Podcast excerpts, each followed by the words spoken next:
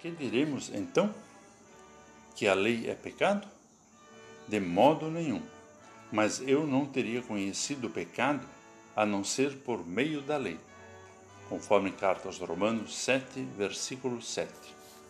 Olá, querido amigo da Meditação Diária Castelo Forte 2023, dia 6 de março. Hoje vou ler o texto de Diego Ernesto Petri, com o título O Triunfo da Graça de Deus. O que significa ser cristão? Como uma pessoa cristã deveria ser? Creio que essas são perguntas que cristãos fazem ao longo de sua vida de fé. Romanos 7 dá uma boa ideia do que significa ser uma pessoa cristã e como essa vida se parece. Para entendermos o que Paulo quer dizer, é preciso lembrar que a lei e a fé são princípios opostos. A lei leva à morte e a fé à vida. Mas qual é o lugar da lei na vida cristã? O ponto principal que Paulo quer lembrar é que, por causa da fé em Cristo, somos libertados das condenações da lei. A morte de Cristo nos libertou.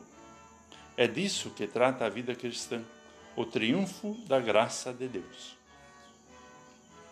Paulo deixou bem claro que a lei não pode trazer vitória sobre o pecado e a morte, uma vez que o pecado é definido e até promovido pela lei, pois só conhecemos o pecado por causa da lei que o condena. Mas fomos libertados do pecado e da lei. Por isso, ser cristão é ser livre em Cristo.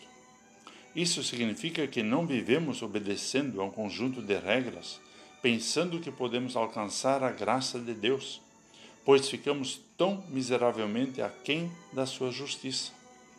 Mas vivemos com coração e mente renovados pelo Espírito, que transbordam de amor por Deus, refletindo o amor na vida das outras pessoas. Esta é a verdade maravilhosa. Morremos para a nossa natureza pecaminosa ela não tem mais controle sobre nós. E agora vivemos livres para amar a Deus e as pessoas. Vamos falar com Deus. Senhor, guia-nos por teu Espírito e traz à nossa mente a verdade do Evangelho. Ajuda-nos a viver sabendo que por meio da fé em Ti morremos para a lei e agora somos livres para servir a Ti e às outras pessoas. Em nome de Jesus. Amém.